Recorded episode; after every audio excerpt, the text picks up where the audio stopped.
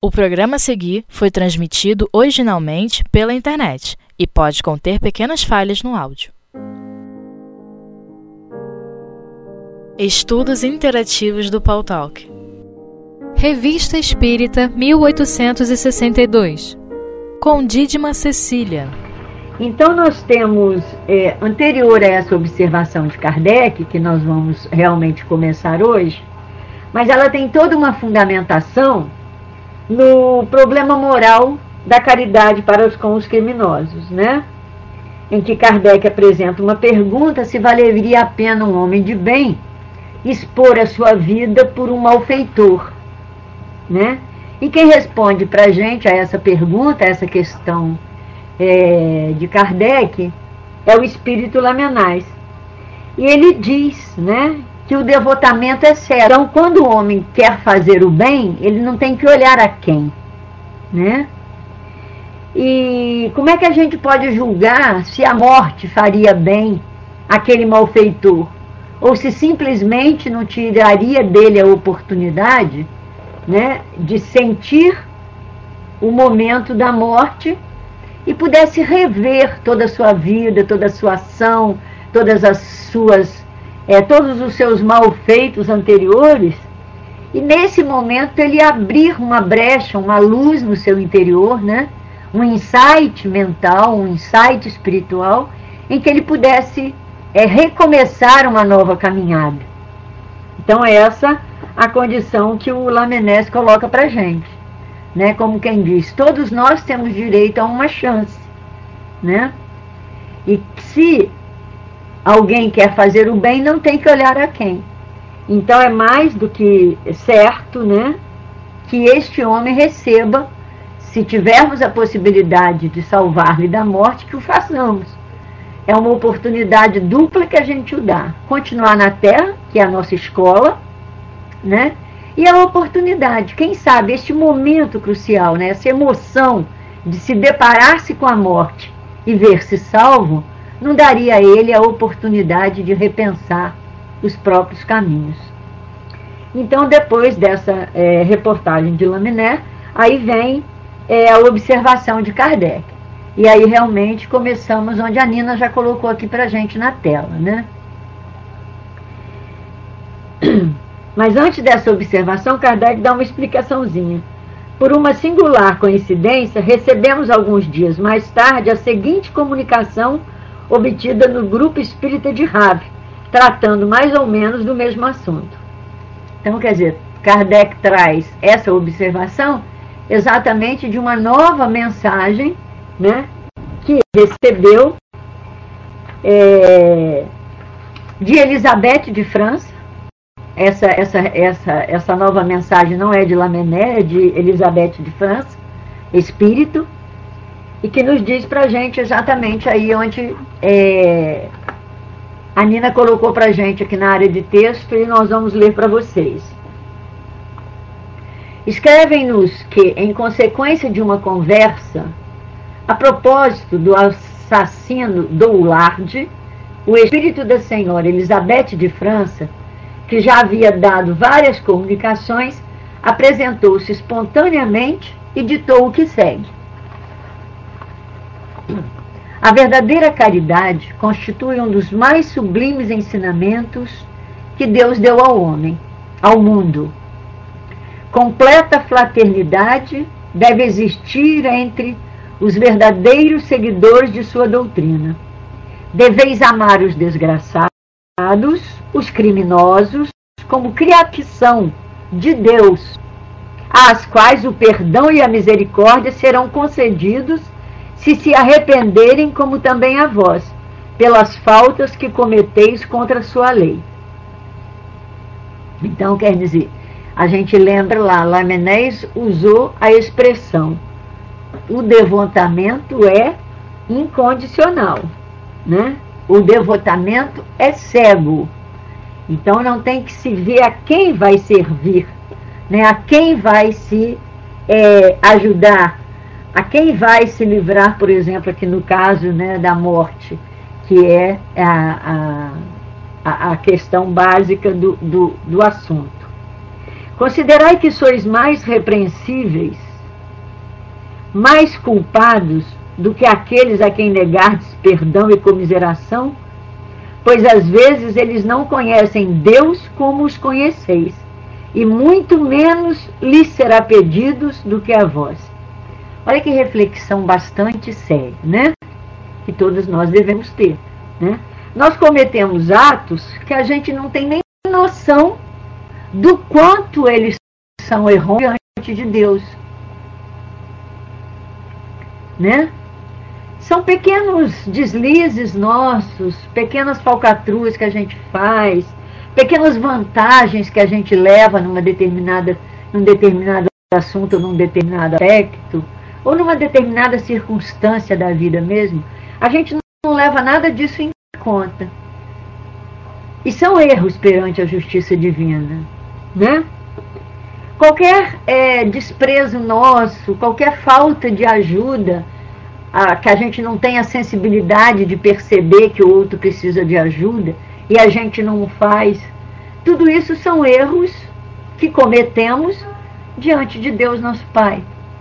Porque todos eles estão na lei divina. Então a gente desconhece isso tudo e se acha no direito de julgar né, aqueles que erram mais é, abertamente, né, como os criminosos e outro tipo de, de coisa. Né? E outra tão interessante que ela coloca para gente. Será que esses criminosos conhecem Deus como nós o conhecemos? A doutrina espírita nos ensina que muito será pedido a quem muito for dado. Então, quer dizer, como que podemos né, nos esquecer disso. Nós não podemos esquecer disso na nossa conduta cotidiana. E aí, Elizabeth de França continua: Não julgueis, não julgueis absolutamente, meus caros amigos, porquanto o juízo que proferirdes ainda mais severamente vos será aplicado e precisais de indulgência para os pecados em que sem cessar incorreis.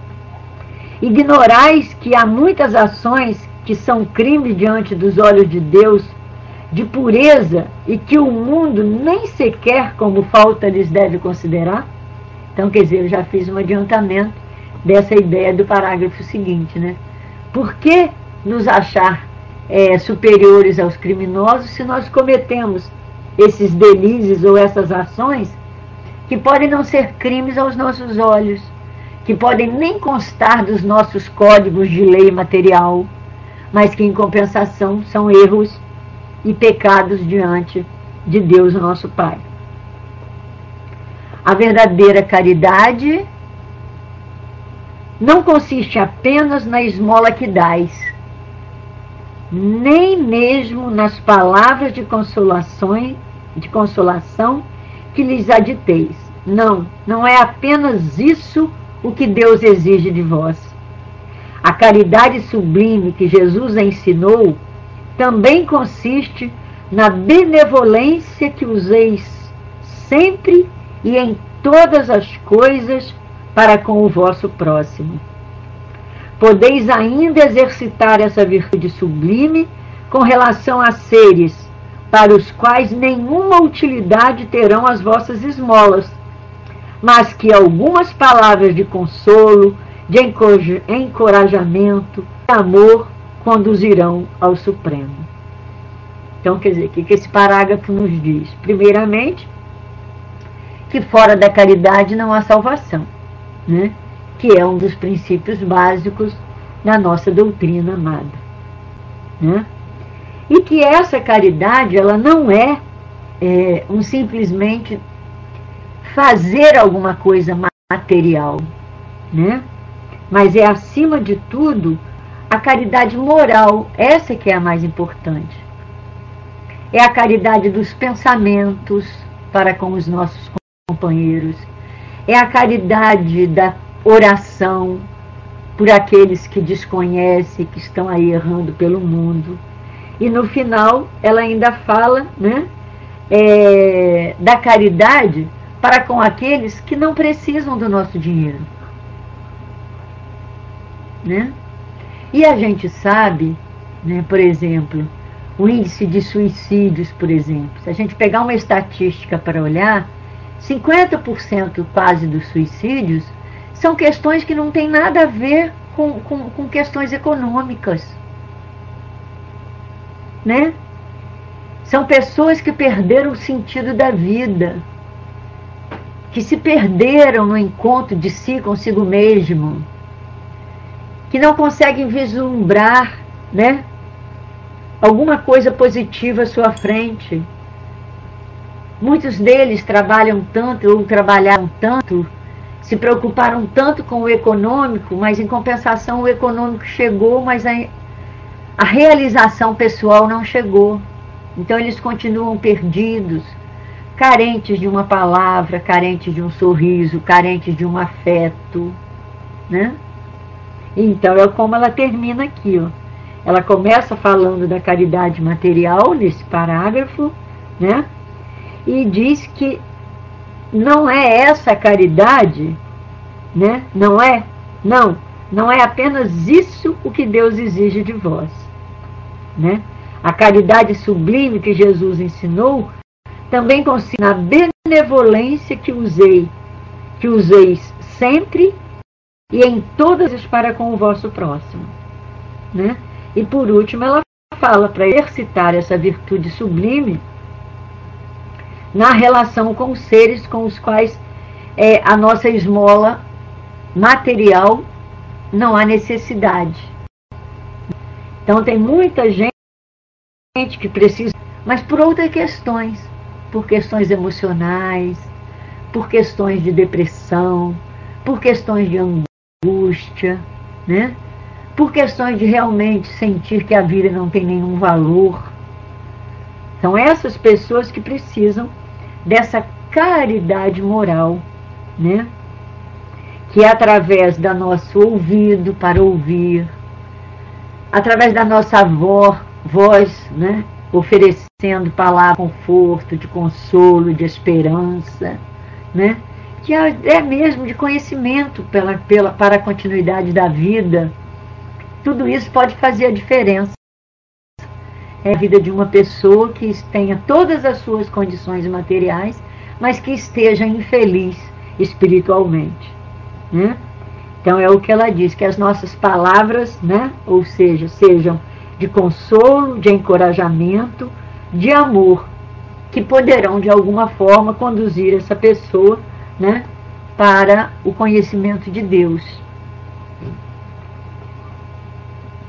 E aí ela continua, nossa Elizabeth. Esses estão próximos os tempos, repito-os, em que nesse planeta, nesse planeta, reinará a grande fraternidade em que os homens obedecerão à lei do Cristo. Lei que será freio e esperança e conduzirá as almas às moradas ditosas. Olha que legal, né? Olha que lindas essas palavras. Estão próximos os tempos, repito, em que nesse planeta reinará grande fraternidade, em que os homens obedecerão à lei do Cristo. Lei que será freio e ao mesmo tempo esperança. Quer dizer, freio para conter as nossas más tendências, para corrigirmos os nossos, é, os nossos erros, né? para nos livrar das nossas mazelas, né? freio que nos afastará do bem e esperança que conduzirá as almas às moradas ditosas. Amai-vos, pois, como filhos do mesmo Pai Olha aí, mais ou menos ela vai falar das diferenças. Ó.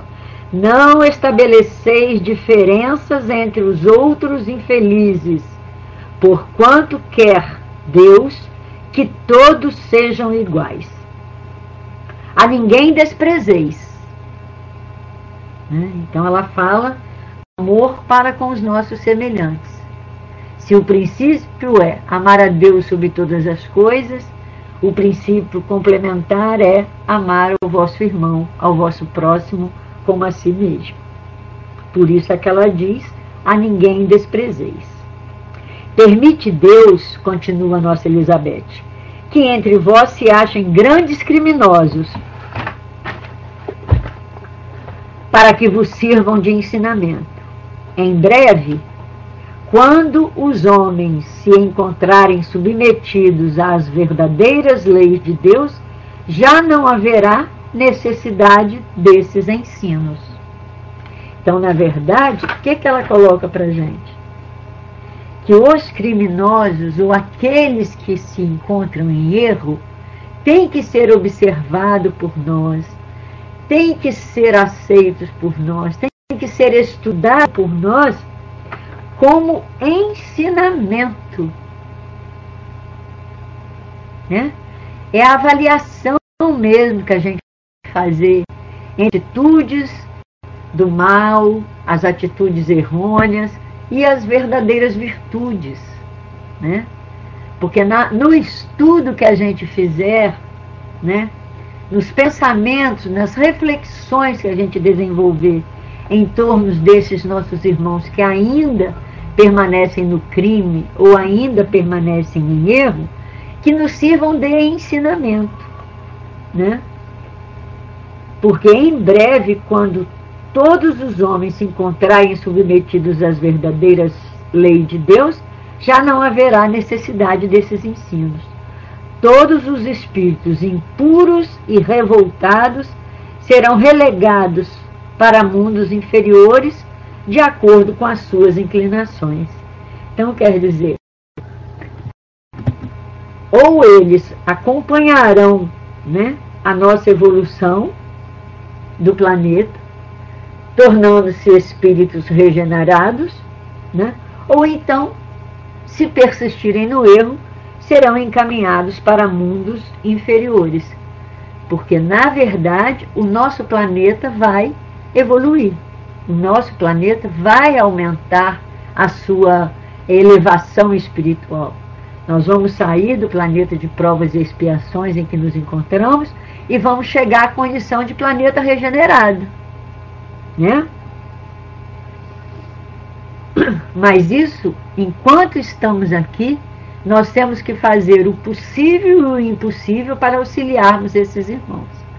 Se tivermos a oportunidade de contato com eles, que não seja por julgamento, que não seja por, é, por discriminação, mas que seja por lutá-los, para compreender a sua história, para elevar os nossos pensamentos em prece por eles, para que eles, de repente, tenham a capacidade, quem sabe, de iluminar-se, né? Nós temos espíritos que nos provaram para a gente que existe sempre um portal, existe sempre um momento crucial, um, crucial, um estalo no espírito para que ele possa compreender a verdadeira vida, né? Nós temos Francisco de Assis, que diante da guerra, ele se viu completamente aquela realidade animalesca, aquela, aquela guerra sem, sem, sem justificativa, e aí ele descobre a verdadeira vida espiritual. Nós temos a história de Paulo de Tarso, à porta de Damasco, né, quando ele estava a caminho de perseguir Ananias, que era o maior, um dos maiores representantes do cristianismo na época. Então, quer dizer, eles tiveram a oportunidade de rever a própria atitude ainda encarnados. Então, por que, que os nossos irmãos criminosos de hoje ainda não podem ter chance? Confiemos nisso. Né? E, e, a, e, e passemos a agir dessa forma, com essa ideia, na confiança de todo o bem que pudermos fazer a eles, quem sabe será a chance deles se regenerarem. E aí a nossa Elizabeth de França termina para gente, no último parágrafo dessa comunicação dela, ela nos diz o seguinte: Deveis àqueles de quem falo o socorro das vossas preces e a verdadeira caridade. Então, ela está falando para os criminosos, né? Dos criminosos. Deveis àqueles, ou seja, para aqueles de quem falo, o socorro das vossas preces é a verdadeira caridade. Então, quer dizer, qual é a melhor e maior caridade que podemos fazer pelos criminosos? a nossa prece. A prece significa a verdadeira caridade que possamos fazer para com esses nossos irmãos. Não vos cabe dizer de um criminoso. Olha, não nos cabe dizer. É um miserável. Deve-se expulgar a, da sua presença a terra. Então quer dizer, muito branda é para um ser de tal espécie a morte que lhe infligem. Quer dizer, que seria usarmos essas palavras? Seria um absurdo diante de Deus. Seríamos nos igualar igual a Ele. Seríamos julgá-los em vez de aceitá-los como verdadeiros irmãos. Olha bem, seria um absurdo dizer de um criminoso: é um miserável, deve expulgar da sua presença a terra. E achar que a morte é o maior, é o mais que ele merece. Não, não é assim que vos compete falar. Ela é muito objetiva, né, irmãos? Não, não é assim que vos compete falar. Observai o vosso modelo. Jesus que diria ele se visse junto de si um desses desgraçados? E aí a gente lembra de Jesus frente à mulher adúltera. Né? Naquela lei severa do Antigo Testamento que dizia toda adúltera deveria ser apedrejada. Qual foi a conduta de Jesus diante dela? Né?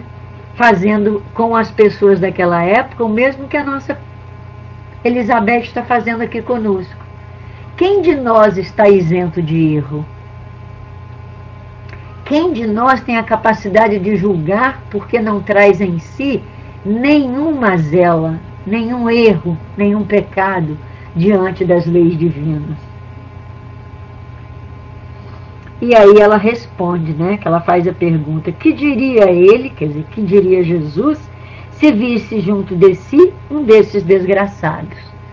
E aí ela responde: lamentá-lo-ia, considerá-lo-ia um doente bem digno de piedade.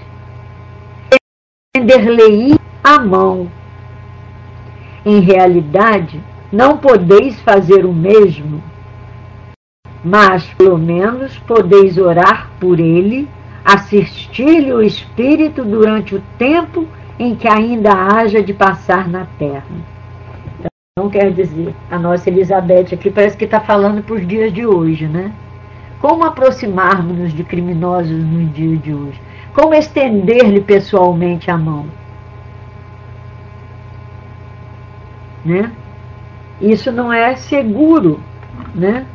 Isso é dificultoso no momento em que a gente vive hoje. Né? Mas a gente pode, sim, assistir-lhe o Espírito durante o tempo que ainda haja de passar na terra. Né? É o que ela coloca. Mas, pelo menos, podereis orar por ele. Pode ele ser tocado de arrependimento, se orardes com fé. É tanto vosso próximo como o melhor dos homens. Olha que interessante, né? Então, esse irmão criminoso é tanto vosso próximo como o melhor dos homens. Sua alma transviada e revoltada foi criada como a vossa, a imagem do Deus perfeito. Assim, orai por ele, não o julgueis, não tendes esse direito só Deus o julgará. Elizabeth de França e Allan Kardec. Então a gente tem muito que refletir sobre essa página, né? A gente lembra lá do capítulo 12, né, do amar o próximo como a si mesmo, que nos convoca a não julgar, a não considerar nenhum de nossos irmãos por maiores que sejam seus erros cometidos, incapazes de se elevar, porque a gente sabe que todos nós vamos para o progresso. Se existe uma fatalidade em nossa vida, essa, essa fatalidade é a perfeição relativa. Todos nós vamos dar o salto na nossa transformação moral. Uns podem ser mais rápido, outros de forma mais lenta. Então, esses nossos irmãos que ainda permanecem no crime, que ainda permanecem diante é, da, da justiça divina, né? diante do cumprimento da lei divina, eles só estão um pouco ainda perdidos. É porque ainda não despertou na sua alma o verdadeiro sentido da vida ainda não se autodescobriu como filho de Deus, centelha divina que é, que ainda permanece com o coração é, enegrecido, né? Pela materialidade da vida, pelas mazelas do mundo, né? pela porta larga da materialidade, ainda não descobriram a porta estreita que conduz à luz de Deus, à luz divina. Né? Então, o que ter para com esses irmãos, a não, ter, a não ser isso aí que a nossa rainha Elizabeth nos aconselha, né? A caridade moral, a caridade da benevolência, a caridade da compaixão, a caridade da prece acima de tudo, né? Então, muito lindo esse estudo cheio de muitas reflexões para nós. E agora a gente vai para outra parte, que é a cruz. São meditações filosóficas e religiosas ditada pelo espírito de Lamennais. Então, quer dizer, a gente vai continuar porque a gente acabou de estudar é, lá atrás uma, uma reflexão de Lamennais. Então, agora nós vamos é, ver mais uma comunicação é, de Lamennais. Então, né, essa foi dada na Sociedade de Paris, é pelo médio senhor A. Didier. E ele começa assim para a gente. Em meio às revoluções humanas, em meio a todos os distúrbios, a todas as irrupções do pensamento, eleva-se uma cruz alta e simples, fixada num altar de pedra. Então, quer dizer, de alguma forma, a gente vai ver é, nessa página do Lamené é, que tem muito a ver. É como se fosse realmente. A gente pode tranquilamente fazer uma relação com o estudo anterior, com o estudo da caridade. Né? Como ela diz lá, a gente tem um modelo. E esse modelo é Jesus. E ela vai, e, e, e o Lamener vai na continuidade de, de, dessa comunicação, nós vamos percebendo, né, que ele vai chegar a essa cruz. Que quem é que está representado nessa cruz, né? Vamos continuar lendo para a gente poder chegar até lá. Um jovenzinho, esculpindo, esculpido na pedra, tem nas mãos uma bandeirola, sobre a qual se lê esta palavra: simplicistas. Filantropos, filósofos, deístas e poetas, vinde ler e contemplar essa palavra. É todo o Evangelho toda a explicação do cristianismo. Então, quer dizer, a gente vai ver que todas essas palavras, elas têm toda uma relação. Olha, os filantropos, quem são filantropos? Né? São aqueles que fazem o bem ao próximo. Filósofos, deístas e poetas. Vim de ler e contemplar essa palavra. Simplicistas. E aí ele vai dizer: filantropos não inventeis a filantropia. Não existe senão a caridade. Então, quer dizer, todo o trabalho de filantropia é, acima de tudo, uma forma de caridade. Filósofo, não inventeis uma sabedoria, só há uma. Que sabedoria é essa? A sabedoria de, da, da, das leis divinas. A sabedoria da verdade, da justiça, do amor, da caridade. Deístas, não inventeis Deus, só existe um. Poetas, não perturbeis o coração do homem. Então quer dizer que os poetas não se vivem, né, não se virem a elaborar é, poesias mirabolantes que em vez de ajudar o homem a compreender o seu próprio coração, a compreender a si mesmo, a compreender a Deus, cuja centelha divina ele traz implícito no seu coração, desvirtua esse homem para outro sentido da vida, senão o sentido espiritual. E aí ele repete de novo: filantropos, quereis quebrar as, cadeiras, as cadeias materiais que mantêm cativa a humanidade?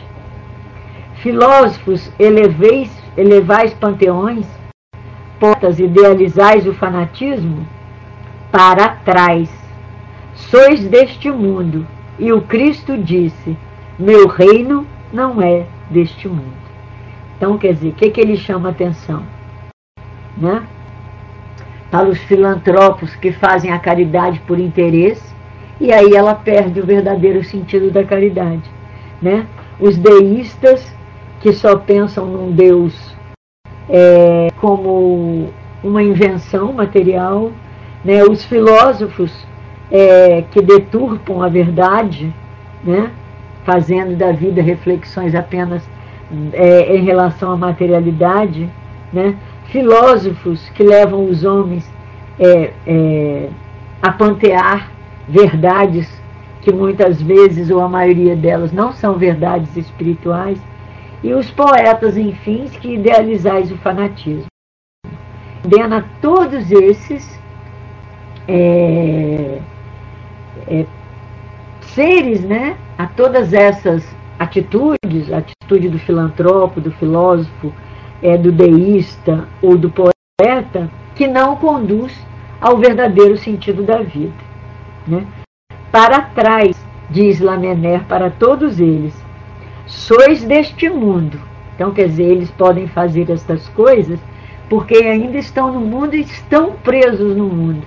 Por isso é que ele diz para trás para todos eles. E o Cristo disse: Meu reino não é deste mundo. Ó sois por demais deste mundo de lama, para compreenderdes essas sublimes palavras.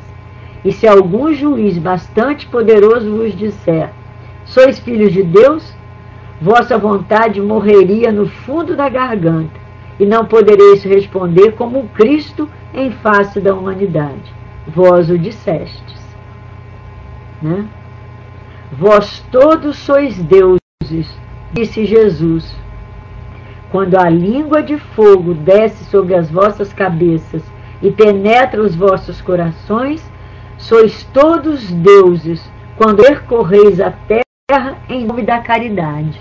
Então, quer dizer, ele vem rebater né, o, o, o estudo anterior. Por isso que a Verinha colocou para a gente estudar essa página logo depois lá do estudo sobre a caridade. Né? Então, todos esses homens, filósofos, filantropos, é, poetas, né, ideístas, se não trabalharem para o bem comum, estarão desvirtuados no caminho. Né? E conhecedores da verdade, né? porque são, são, são, são, a gente vê que são atividades, né? atividades da filosofia, da filantropia, né? da poesia, são homens tocados pela sensibilidade de alguma forma. Né? Mas se não tiverem como princípio né, que o meu reino não é deste mundo, e usarem da sua força intelectual, intelectiva, ou da sua, ou da sua capacidade de atenção para o bem, não terão nenhuma validade ou nenhum mérito diante da justiça divina. Né? Agora, se fizerdes toda a vontade de Deus, né?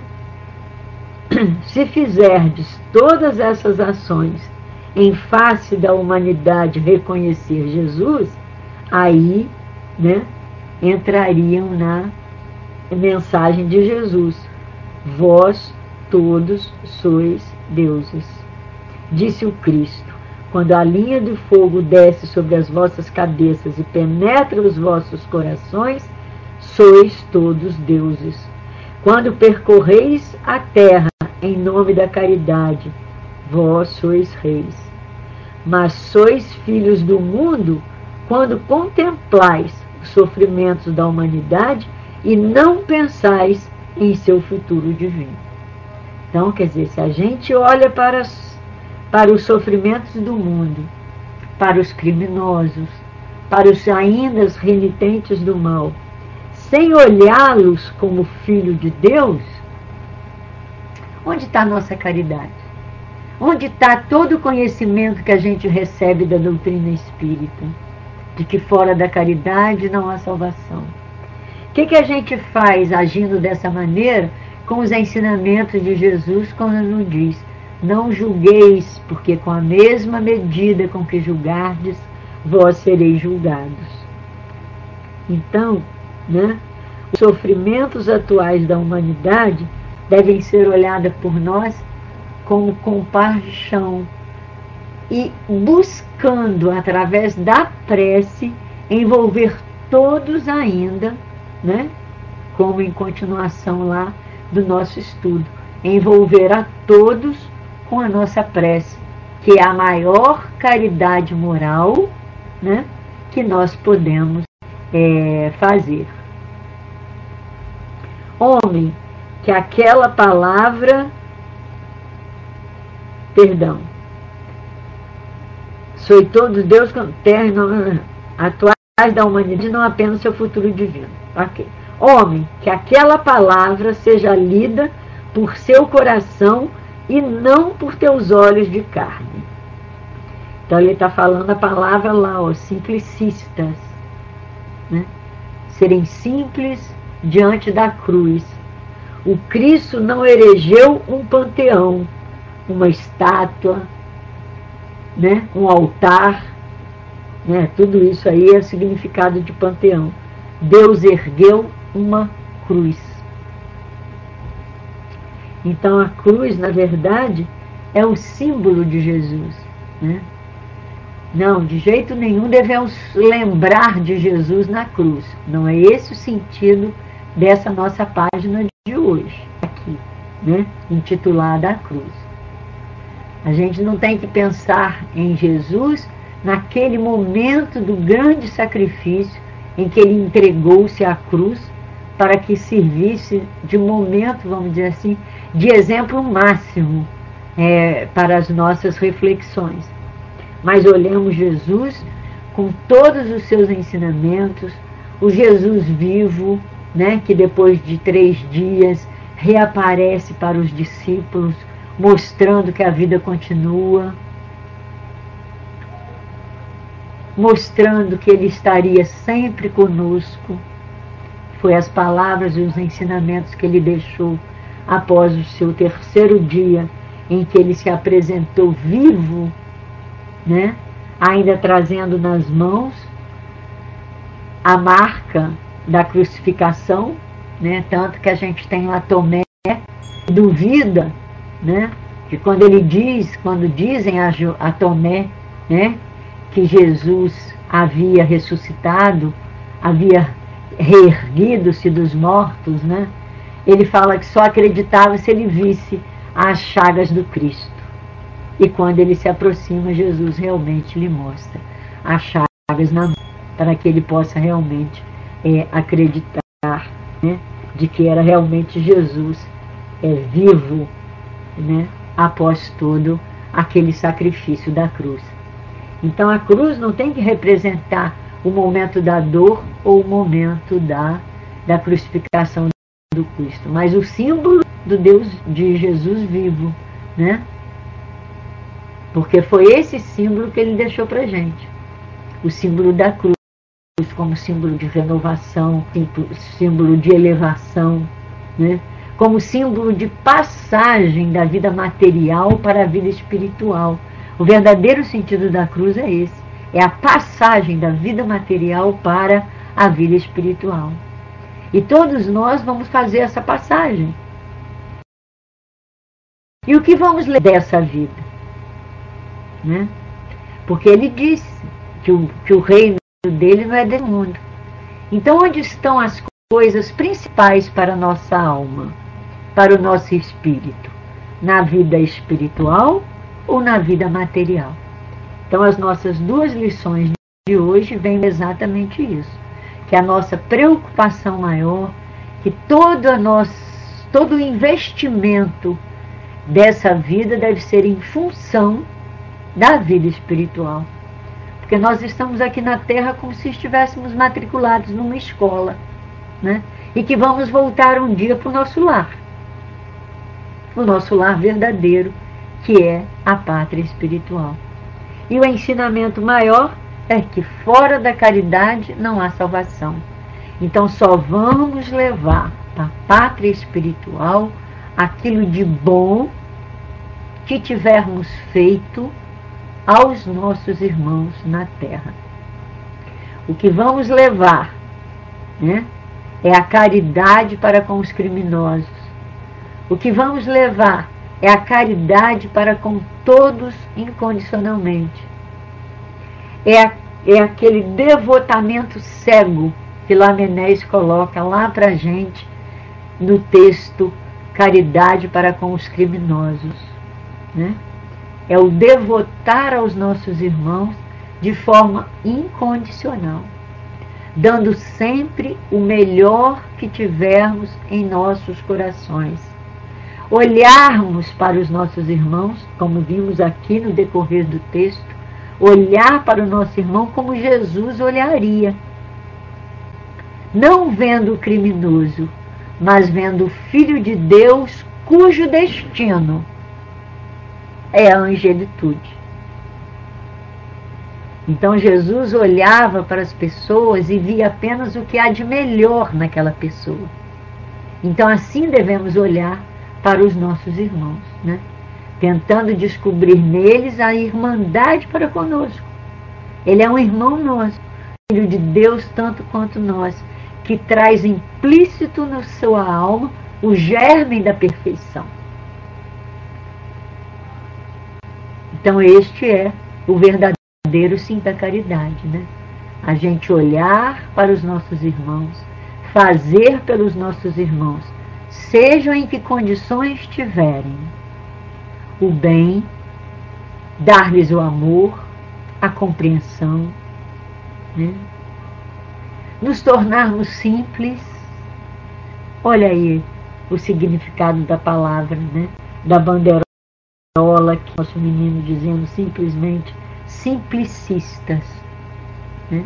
E Jesus nos diz: Bem-aventurados os simples, porque deles é o reino dos céus.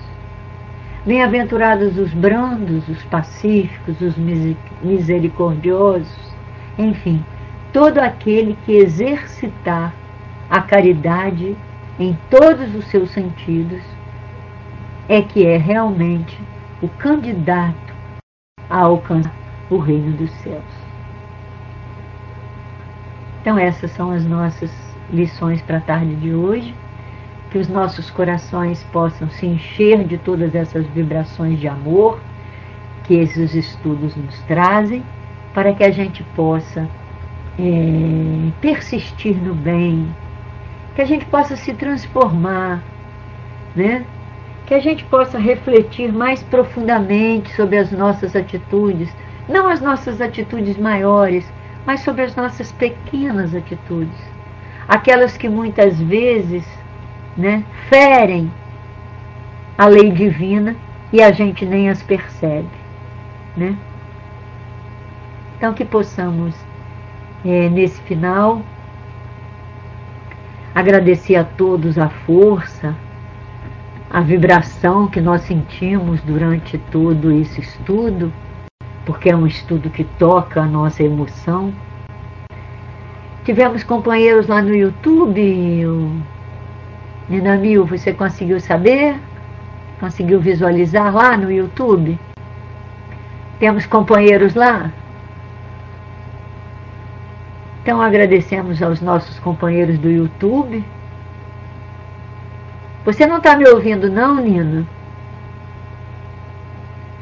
Aqui o meu microfone parece que está ok, mas você me dá um toque de, de 4 a 2?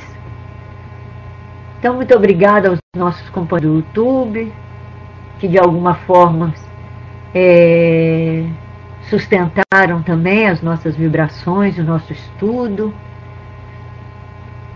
E só podemos agradecer. Estamos quase na hora de liberar o nosso microfone para, nosso, os companheiros lá do Leon Denis.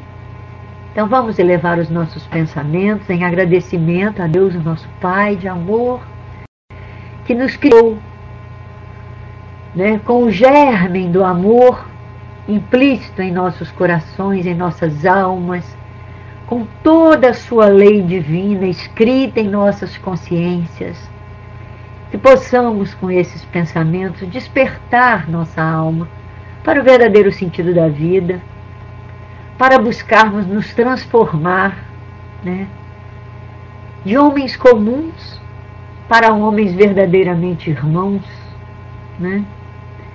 que consigamos diminuir do mundo a competição, a disputa de valores, né? Lugares de destaque, para que possamos realmente aprender a servir e sermos, né, como nos diz Jesus, conquistadores do plano espiritual, sendo capazes de servir aos nossos irmãos aqui na Terra.